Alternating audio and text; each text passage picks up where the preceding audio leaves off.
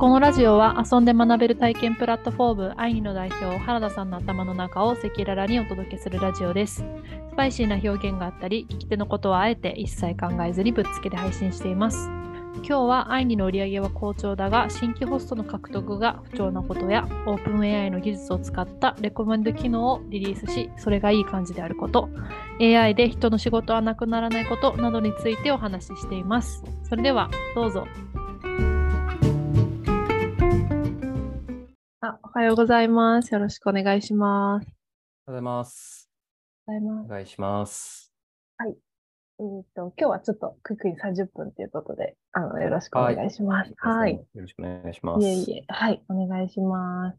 えっ、と、じゃあ早速もう入っていきますかね、週報の方。はーい。えー今見ているんですけれども、最初は全体としての数字っていうところで、今月は比較的にいい感じっていう話から始まってますでしょうか？えー、はい、数字ですね。はい。今月、あー、えっと、7月ですけれども、まあ、比較的好調に推移してるんじゃないかなと思ってます。あ、比較的と言ってるのは、まあ、こはいこ数ヶ月の中でっていうやつですね。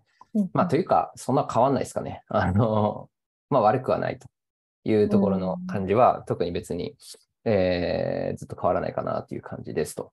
うんで、えっと、まあ、違いがなんか出てきてるかなみたいなところでいくと、検索の流入のところうんですかね。えーっと、まあ、ちょっと具体的に上がってきてるかどうかはちょっとわからないんですけども、っていうのと、はいここであんまり言ってもあんまりなんですけど、ページはい。エクスペリエンスっていう、まあ、その Google が評価する一つの指標みたいなものがあって、はい。でそのエクスペリエンスがまあ良かったらいいよと、エクスペリエンスって言ってるのはその体験なので、まあ、そのサイトに触れたときにスピードがどれぐらい速いかとか、あのー表示の崩れるのがどれぐらいこう崩れないで表示されるかとか、なんかそういうような指標みたいなものがあって、まあ当然ですけど、そういうユーザー体験みたいなものが、あの、いいサービスの方が評価高いよね、みたいな話になっていくようになってるんですね。はい。で、ここら辺の評価みたいなものが結構良くなって、えっ、と、6月ぐらいから比較したらむちゃくちゃ良くなっていて、うん。えーそのことによって、そのページの表示回数みたいな数字とか、なんかそういうような数字とかっていうのは結構こう、ぐいっと、まあ、上がってるというようなところが見えるんで、うん。えーそのあたりはいいんじゃないかなという感じですかね。うん。まあ、これは、そうですね、春うー C56 とか、なんかそこら辺と比較して7月、だいぶ変わったところっていうのではあるかなっていう感じですと。うん。で、えっ、と、気になっているのは、はい。えっと、これは7月じゃなくて、うん。3月から4月の間で悪化しているっていうのが、うん。ああの、あるやつで、まあ、こういうのってね、3月、4月に悪化したやつっていうのって、こう、はい。実際悪化してるなーって気づけるのって2ヶ月、3ヶ月しないとちょっと見えて見えてこないみたいなのがあって、うん。まあというのも、まあ、なんだかんだ言ってこう波、波打つんで、やっぱり、いろんな指標っはい。てずーっと波打ってるような状況で、なんかこう、本当のトレンドとして変わったのか変わってないのかを、その瞬間だけを切り取って見てても正直よくわかんないみたいなところがあるんです。でもなんか、2、3ヶ月ぐらいのスパンでこう眺めたときに、はい、なんかやっぱりこう、ちょっと流れ変わってんな、みたいな、っっていうような動きが見えるときがあって、なので、やっぱり3月、4月に起こったことっていうのは、7月になった今、眺めると、なんかそういうう、ん。やっぱりそういう気がするみたいな感じに見えるところってあって、で、はい。それの一つが、そのホストの数字回りは、あ、ホストっていうか、既存のホストさんの、あの、ずーっとやっているようなホストの動きみたいなものは全然、まあ、むしろ好調っていうか、いい感はじなんですけど、うん。あのー初めてこの3月に登録した人とかうん、初めて4月に登録した人とかっていう、初めましての人たちですね。うんうん。昔からやってる人は全然もうあまりあの変わりないのでいいんですけど、うんこの春ぐらいから初めましてのホストさんたちの数字がちょっと悪いかなっていう。うんまあそれはちそのホストの数字っていうのはまあいろんなところあるわけですね。その人たちが体験をどれぐらい出すかとか、その人たちがどれぐらいこう、開催日を出すかとか、うんうんい いろんなこうエンゲージメントがホストの周りには存在するんですけど、はい。まあ、どれっていうわけじゃなくて、まあ、全体的になんかこう、新しいホストさんの数字はなんか不調な感じするなっていう。のは、まあ、全般でなんとなく見えるので、まあ、これはちょっと間違いなくそれあるんじゃないかな。特に新規ホストの登録の件数がやっぱり減ってるかなっていう気がしていて、ななんか3月から4月ぐらいのに実施した何かしらの施策で、まあ、新規ホストさんが登録するところに関わる何かをやめたとか、まあ、ややめたわけじゃななくて、これをこういうふうに変えたとか、なんかそういうことでもって何かこう、何悪くなったりとかしてることないかな、みたいなのは、ちょっと気になるんで、でまあ、アイニーの組織って基本的にはもう、何？ここれをややっていいっすかとかわざわざ聞いてやるような組織じゃなくて、もうそこかしこであちこちでいろんなことをもうす動かしてるような事業なんで、で、それはまあ、ある意味統率ともが取れてないとも言えるんですけど、逆に言うと、あの、ものすごいスピードでどんどん変えていけるっていう組織の一つの、まあ、デメリットとデメリットがあるような、まあ、そういう組織形態を取ってるから、ぶっちゃけ3月から4月にやったことなんかいっぱいあって、あの、うん一人一人のレベルまでたどればね。うん。うん。で、僕の、僕もわかんないと。一体何が起こったのかなんてわからないので、はい。うん。まあ、僕ができることは悪くなったよっていうアナウンスメントと、なんか心当たりある人いたら言ってくださいぐらいのことしかちょっとできないんで、まあそれは、はい。あの、あったら何か、出てきて、それが原因なのかなとかっていう検証というか、あの、いうことが進められたらいいのかなと思ってます。まあ、あのう、んいずれにせよなんですけど、これははいまあ全体にも言えることなんですけど、この悪化したこと自体別に何、なんかそんなにネガティブに捉えてないっていうか、うんうんえっと、まあ、正直トライアンドエラーの一つぐらいしか取ってないんですよね。はい。だからうん、な何をしてもいい方にも触れるときあるし、悪い方に触れるときもあるんで、そんなことやってみないとわからんわけで、うん、はい。あのややることにこそ価値があるから、はい。うん。あの別にあのいい方にも悪い方にもどっちに転んでも何か起こしたこと自体はすごいいいことだなと思ってますうんが、あの振り返るってことがすごいやっぱり大事だし、はい。やったことが良かったのか悪かったのかを知るってこともやっぱり大事なんで、それは学習とか学びっていう意味でね、うんあの今後に生きるんで、だから、そうそうそう、振り返るって意味で、あの、なんか、えっ、と、な何があったかな、みたいなことを改めて考えることができたらいいのかなっていう感じでしょうかね。。はい。なるほど。ありがとうございます。3月から4月の何か施策が、これかなっていう感じなんですね。うん。はい。はい。ありがとうございます。次が、OpenAI のチャット GPT。そうですねあのレコメンド機能。はい。レコメンド機能出したやつですね。はいこれが、あのーえ、チャット GPT 結構いろいろ API 出してるんですけど、で、うんまあ大体のものが生成の、生成技術を使った API で、まあ、それこそまあいわ、いわゆるそのプロンプトを打ち込んで、それに対して何か返してくるっていう、ジェネレートするっていう、まあ一般的な、そのはい。チャット GPT のアプリケーションの中でやってるやつを API でやるってやつもあるし、うん。あのーイメージ、イメージをテキスト化するっていう、えー API もあるし、はい。えっ、と、オーディオを、あのーテキストに変換するっていう API もあるし、あのーいろいろあるんですね、API の種類。はいうん。でそ、そういうのがバーっとある中で、その中1個にエンベリングス API っていうのがありますと。エンベリング API、エンベリングス API っていうのは、まあ、えっ、と、このけ生成技術におけるその要要素技術みたいなものを使っているもので、うん。まあ、つまりそのインプットにあたる、それは画像であるかもしれないし、それこそはい。音声かもしれない、テキストであるかもしれない、様々な、その、なんて言ったらいいんでしょうかね、こう、オブジェクト？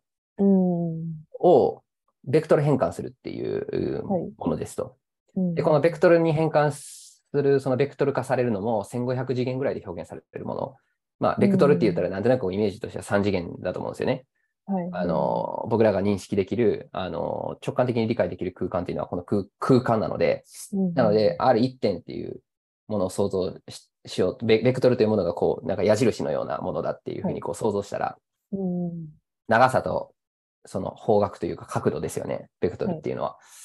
で、表現されるものは、なんか3次元空間のようなイメージがあると思うんですけど、あの、うんまあ、ベクトルって別にそんな、あの、じ次元はいくらでも増やそうと思えば増やせるものですよね、と。で、それがブワッと増えて1500次元ぐらいあるっていうのが、うーん、まあ、オープン A がだ、あの、出してるエンベディングス API によって出力されるそのベクトルなんですけど、で、その1500の、まあ、ある意味はい、変数でもって表現されるう意味みたいなものがあって、つまり、はい例えば何かしらのテキストがありますと。うんうんまあまあ、ちはいちょっと、えー前も多分話したかもしれないですけど、こう、田園風景の写真をはい。うんベクトル化しますってはい。なったときに、田園風景の写真というものをどういうふうに意味として認識するかっていううんことですよね。はいで、ぼ僕らが多分、その人間がやってるのって、この田園風景に合った音楽を選んでとかって言ったら、人間ってまあ比較的できると思うんですよね。そね。はい。それはなんでかっていうと、田園風景っていうのはどういう意味性があるのかっていうことをなんとなく理解ししはい。うんすることができるから、だからこの田園風景にあるのは、こののどかな音楽かなみたいな。っうん。ていうふうに、えっと、これとこれは近い意味があるんじゃないかなって、人間ははい。表、えっと、理解することができますよねと。うん。でここれが、えっと、チャット GPT 出してるエンベディング API は、まあ、ある意味できるって言ってるようなものなんですね。うんつまりはい。うんのどかな田園風景というものを、のどかな田園風景であるという1500次元で表現されたベクトル化をするわけですよ。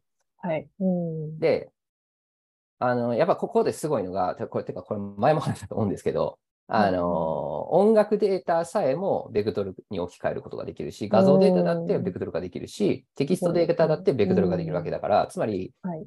あの、フォーマットが統一されるんですよね。うん。あらゆるすべてのフォーマットが統一されていくと。はい。うん。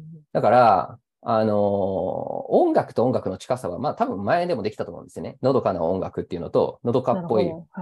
あの、A、のどか音楽 A とのどか音楽 B っていうのは近いよねっていうのは、フォーマットがと、うんあまあ、一定統一されてるが音楽という意味では。はい。うんうん。まあ、これとこれ近いっていうのは、はいあの別にこういう、なんていうかな、人間的のの脳とか知性みたいなものをなくしても、別に近いものを表現することは多分できたんだけど、はい。のどかな写真とのどかな。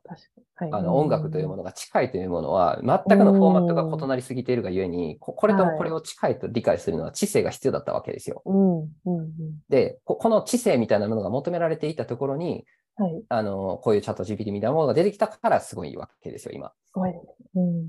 で、ななんでそんなことできんの？って言って、辿っていったらそれベクトル化するってことなんですね。で、しかもそのベクトルとベクトルの距離みたいなものを測る内積を取るってことなんですけど、うん。あの、この距離計算みたいなものをするのも、まあ、次元が増えれば増えるほど計算量はすごい増えるんですけど、この計算量をものすごいこう圧縮するというか、うん、あの、省略する、して、近似値を出すみたいなものもできるようになってきたが、ゆえに、はい、あの、なんていうかな、近さみたいなものをこれだけのスピードで、これだこ、ここの程度の演算量で、まあ今も多いんですけど、この程度の演算量で算出することができるようになったから、まあこんなことが起こっているっていううん、感じなんです。まあすみません。ちょっといろいろ話が長くなったんですけど、まあそれぐらいだか、ら、うん、要素、要素技術的なものをたどると、まあここがやっぱすごいわけです。エンベディクス API がやってることこそが、うん、汎用性がもっとあるんじゃないかなと思うんですね。うん、うん、で、生成のやつは、それにもうこ、この要素技術を使って出した、うんな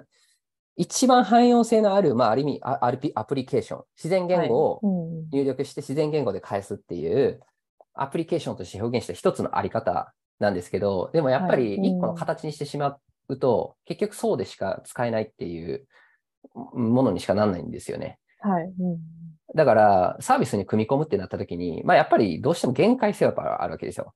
うん、なるほど。はい。アプリケーションに落とし込んだ時時点で、一つの、うんなんていうかな、文脈みたいなものが決まっちゃうから。はい、うん、だから、うーん本来、ビジネスをやるにあたって、もうちょっと汎用性高いところから手をつけた方がいいんじゃないかなっていう意味でいくと、ベクトル時点から扱った方がいいんじゃないかなっていうのは思ってます。だからこ、これをやるべきだと思ってるんですよね。うん。でうん、それをやってくださってるんですけど、開発はい、のうん、人が。うん、で、レコメンド機能とかを、まあ、とりあえずこれで使えるんじゃないかなってことで出しましたっていうのが、うん。まずこれですよね。はい。で、うん。えーまあ、まだまだ初手なんで、はい、うん、あのーなんていうかな、やれる余地はまだまだあるとはいうふうには思うんですけど、はい。まあ、うん。ある意味、うん、なんていうのかな、雑にやってもいいものじゃないと、改善してもしょうがないなっていうのってあると思うんですよね。何でも。はい、うん、うん、で、ちょ雑と言ったら怒られるかもしれないけど、まあ、はいある意味、与えてる情報量もそんなに多くはないし、うん、うん、これぐらいで大丈夫かなぐらいのやつをぶつけてみて、出てきたレコメンドの精度めっちゃ高いなっていうところまで来たんですよね。おーなるほど。はい。うん、だか、ら、その入力する形式とかうん、をもっと引き上げたら、はい。あるいはもっといい入力の仕方をしたら、うん改善の余地まだまだありそうだなーっていううん、想像がつくような状況で、比較的すごい高い精度でレコメンド聞いてる状況にあるようなものを出せました。で、それが体験の下に関連するはい体験っていうのをくっつけたんですけうん。ど、そこに表現されているようなものですかね。うん。で、まあちょっと見ていただいたらわかるんですけど、はいうんまあ結構、あの、近いものが出てきてるというふうに思いますと。そうですよね。た私も見させてもらったんですけど、はい。すごい近しいものがいっぱいですごいなと思って見てました。うんで、ここれな、何がやっぱすごいかって、結局、使ってるのがすごい少ないんですよ。情報が。なんか、むちゃくちゃややこしいことして、、あはい。うんうん、めちゃくちゃややこしい情報入力をしてこれをやってたら、なんかいろいろ限界性を感じるところってあると思うんですよね。うんでも、入れてるのってめっちゃ単純なんですよね。入れてる情報自体が。うんへだからすっごいシンプルなんです。だからシンプルだからこそすごいいいなっていう。話ですね。うんで、あの、いろいろ課題はまあああって、はいうん、い今もまあまあ聞いてるとはいえ、その近いっていうのってあな、何をもって近いと表現するかっていうのも結構曖昧性が強いじゃないですかっていうのでいくと、ね。例えばエリアうん。があるわけですね。エリア情報ももちろんこの中では組み込まれてるはずなんですよ。そのベクトル表現の中に、どこどこで開催されているものっていうもののうん。内容も加味されてるはずなんだけれども、はい。それがどの程度うん。聞くかっていう、重重み付けされてるかっていうことについては、はい。うんちょっとこう、なんていうのかな。こう、ちょっとコントロールしたいじゃないですか、こっちは。えっ、と、例えばピ、ピザ体験。ピザ体験っていうものがあったときに、はい。うんピザ体験の重要性っていうのが、このコンテンツにおけるピザ体験の重要性っていうものが、うんあのー関東で実施されているピザ体験と、はい関西で実施されているピザ体験っていうものとってなったときに、あるユーザーさんにとってど、どの程度その一つ一つの重要度が違う、重要度があるかって、まあ当然ですけど、エリアの方がすごい重要度高そうじゃないですか。そうですね。うん。まず関西でやってる時点でピザ体験おお話にならないんでっていう話出てきたりとかするから、うん。でもここの、この重要度の違いみたいなものまでを、ここで表はい現じゃあできてますかって言ったら、やっぱできてないと思うんですよね。うん。とか、あの、例えば料理教室ってあっても、大人向け料理教室、うん子供向け料理教室、まああるわけですよねと。はいでも、うん意味の近さみたいなものって、やっぱり料理教室と料理教室と近いよねで表現しちゃうわけですよね。うん違うけど、でも、ユーザーさんからしたら、大人向けの料理教室と子供向けの料理教室はそもそも違うと。関東と関西ぐらい違うわけですよね。うんうんうん、っていうようなものとかって、まああって、うんつまり何が言いたいかっていうと、その情報一つ一つでも、その重みが違うわけですよ。重要度の違いみたいなものがあって、うんうんその劣後するような重要度の違いみたいなものをどうやって表現するかみたいなものが、まああるんです。はい。うんで、今現状、あ、で、それは多分できるであろうみたいな議論はしたので、多分大丈夫なんですけ。ど、はい。うんうんフィルターみたいな機能があるんで、はで、いすでに今も在庫情報はフィルターでちゃんと気化してやってるから、まあ、いくら関連してるとはいえ、在庫のないものはそんなに入れてないはずあーはいうんなんですよ。まあ、みたいな話で、はい。結局ちょっと関東の人に関西の出してもしょうがないよね、みたいな議論があるとすると、それは出さなくていいよね、みたいな。うんうん。で、多分関東の人が関西に今から旅行行く、関西でなんかないかなって思った時は検索すればいいわけですから、はい。うんそうすると、それは検索した時にどういうのを出すかっていう時に、あの、その関西重みが強まればいいだけだとうん。思いますよね、とかね。はい。確かに。そうそうそう。だから、ユーザーはどういうふうなシチュエーション、ユーザーさんがどういうふうなシチュエーションで、どういうふうな意図を持って、このサービスをその瞬間見てるかっていうこととの文脈で兼ね合わせて、フィルターをちゃんと使い分ければ、はい。うん。多分もっともっと引き上げられると思うんですよね、このレコメンドが。はい。で、よくよくとそれがどうなっていくかって言ったら、やっぱ YouTube みたいになっていくと。うん。いうことでみんな多分見てる画面違うっていう世界に多分なるはず。はい。です。ですと。で、これがほん、いや、これ結構大きなことで、はい。うんうん。YouTube 的なものを作りたいはずっと言ってきたじゃないですか。多分まあ、はいあのほ浜さんもずっとあの聞いてたと思うんですけど、うんうん。YouTube 的なものができると何が嬉しいかっていうのは、まあ当然ですけど、うんレコメントされるからなんかいいよね、みたいな、そそういう話もあるんですが、うんえーとな何が一番いいかっていうと、そのコンテンツ同士が邪魔し合わなくなるからいいんですよね。うんうん。そうですね。うんうん、い今もすでに起こってるんですけど、じゃあファミリー向けの自然体験がものすごく盛り上がってくるコンテンツがたくさんあるってなったら、はい。全くそれと関係ないような領域、まあ、ちょっと大人同士でくっつく体験みたいなもの、例えばその、あの外国人が開催する料理教室やってる人たちみたいな人からすると、ファミリーでワイワイみたいなやつがブワーってこう締め埋め尽くしてくると。あのーマイナスの影響を受けるわけですよね。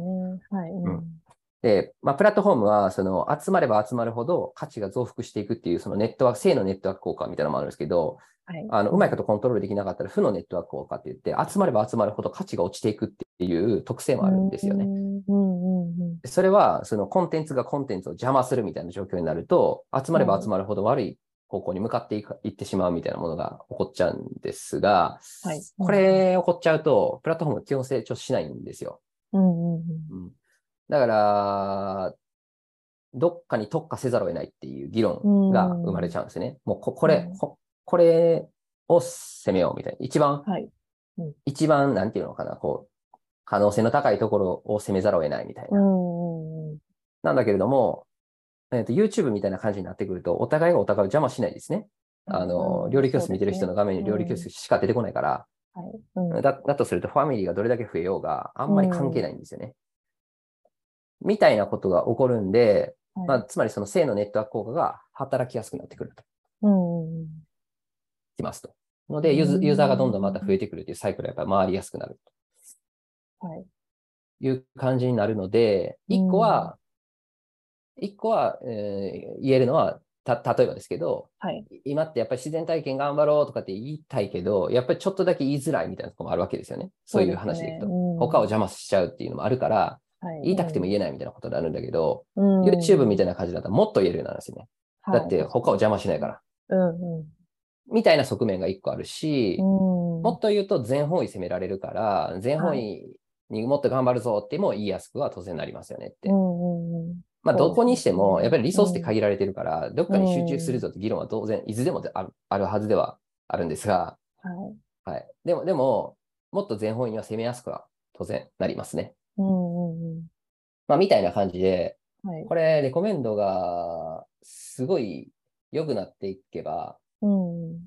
だいぶ状況変わるんですよね。戦略レベルから変わるはずで、うん。うん。そうですね。うん。まあ結構大きな、あの、変化を作るようなことに着手今、あの、し始められてるんじゃないかなっていうはい。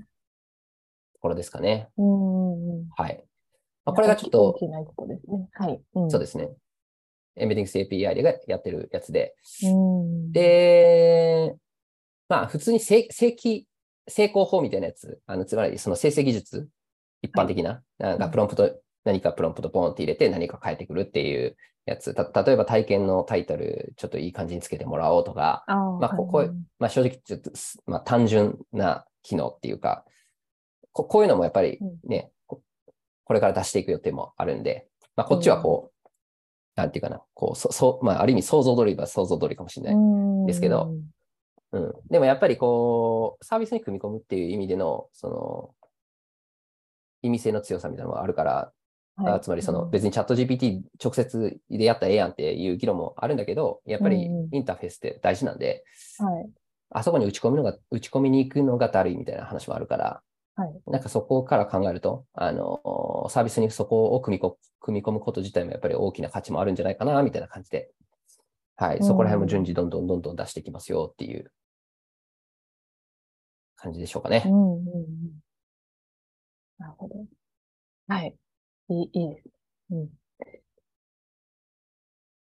ありがとうございます。えーっと、じゃあ、さい、最後の方ですかね。はい。地味にちょっと。地味に時間ギリで。過ぎてて。はい。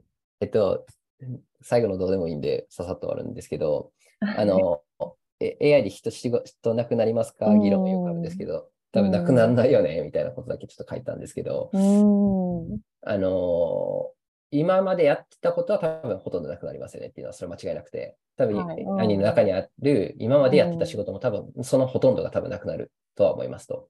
はい。うん。うんと特になんざ、その、いわゆる事務っぽい仕事とか、うん。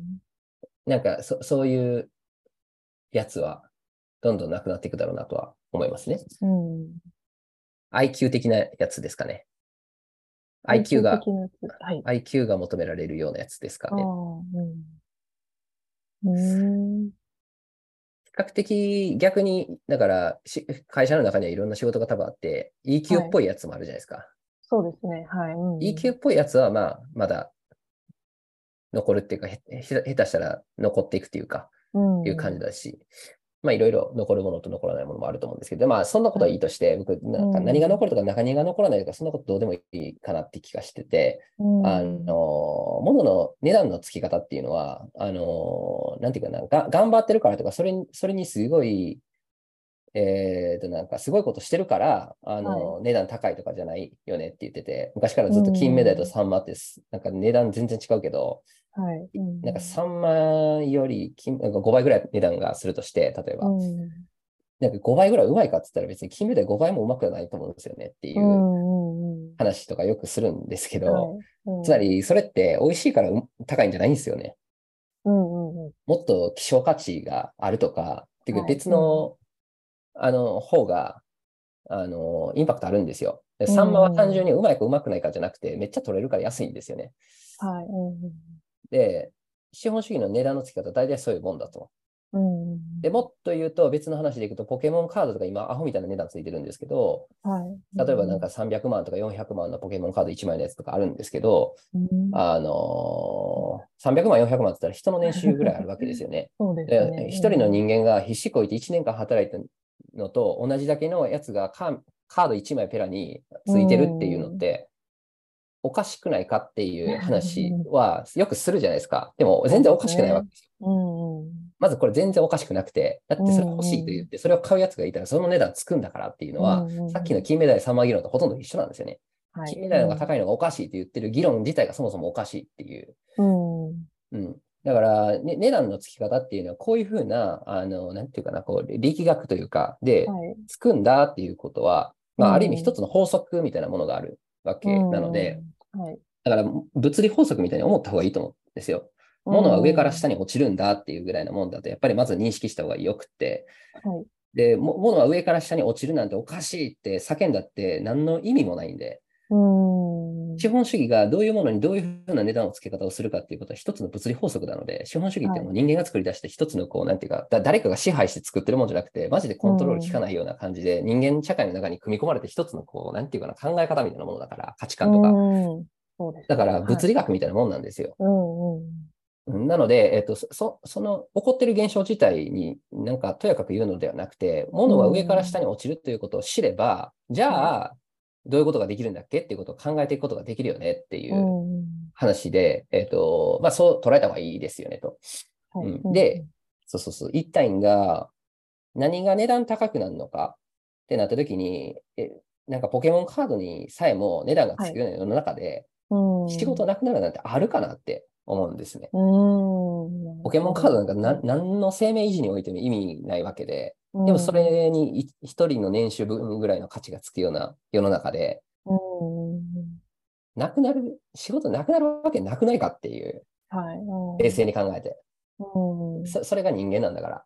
だから、うまいかと、お美味しいとか、頑張ってるとか、そんなもの以上のものに対して価値を作っていく人間の社会においては、うん。うーん、まあ言ったら生命維持に関わるっていうものじゃないものに対して、これから多分価値づけされていくというふうには思うんで、だからそういうものにどんどんどんどんシフトして、うん、あの、人材の移動も起こっていった方がいいんだろうな、みたいな、はい。うん。いうふうに思いますね。うん。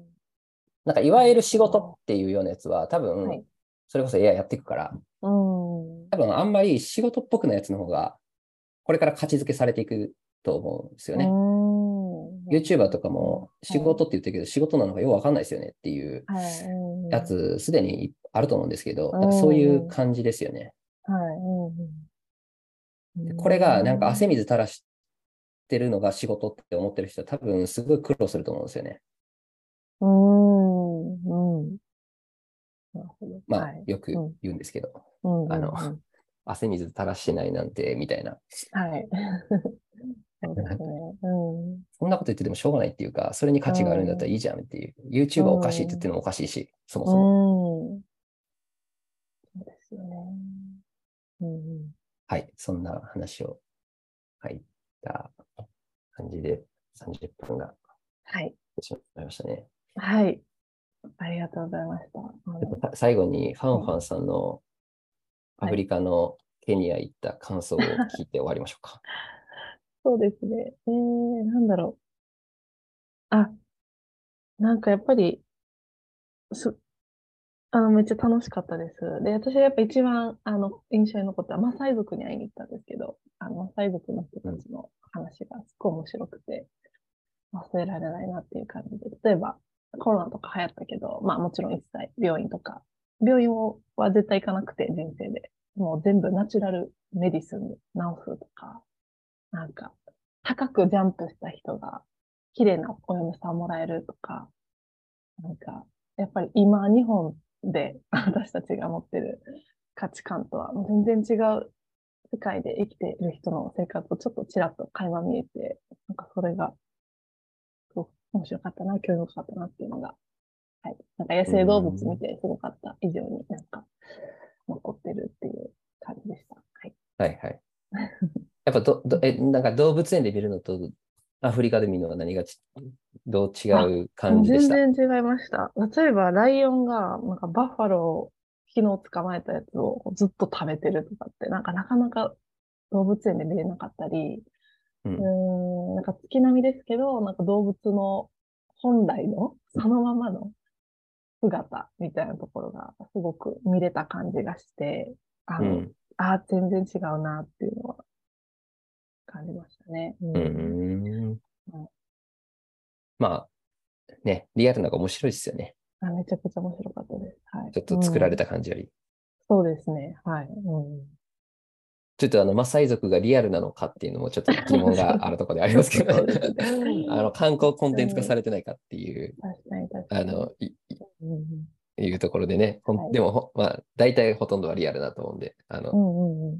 作ってはないと思うんですが、そうです。あ、でもすごい確かに観光コンテンツ化されてる感じも多少感じました。はい。うんうんうん。の方から。うん。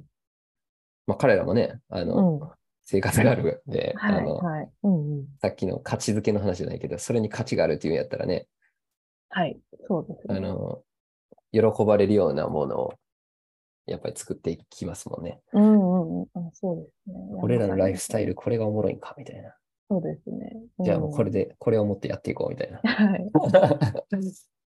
いや、それはでもすごく感じました。それも含めてなんか良かったです。なんか。うんうんうんあ、めっちゃいい意味でめっちゃビジネスしてるなと思って。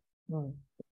ねうん、なんか一つブレスレット売るだけでも、すっごいこう言葉巧みに、あの、いろいろ売ってくれたりして。うん。それも含めてよかったです。すごいなうん。商売になってるんですね、マサイ族めちゃが。くちゃそう、商売になってると思います。はい。うん。わかりましたという。感じでございました。はい。わりで。はい。ありがとうございました。はい、ありがとうございましまた来た。週よろしくお願いします。はいお願いし失礼します。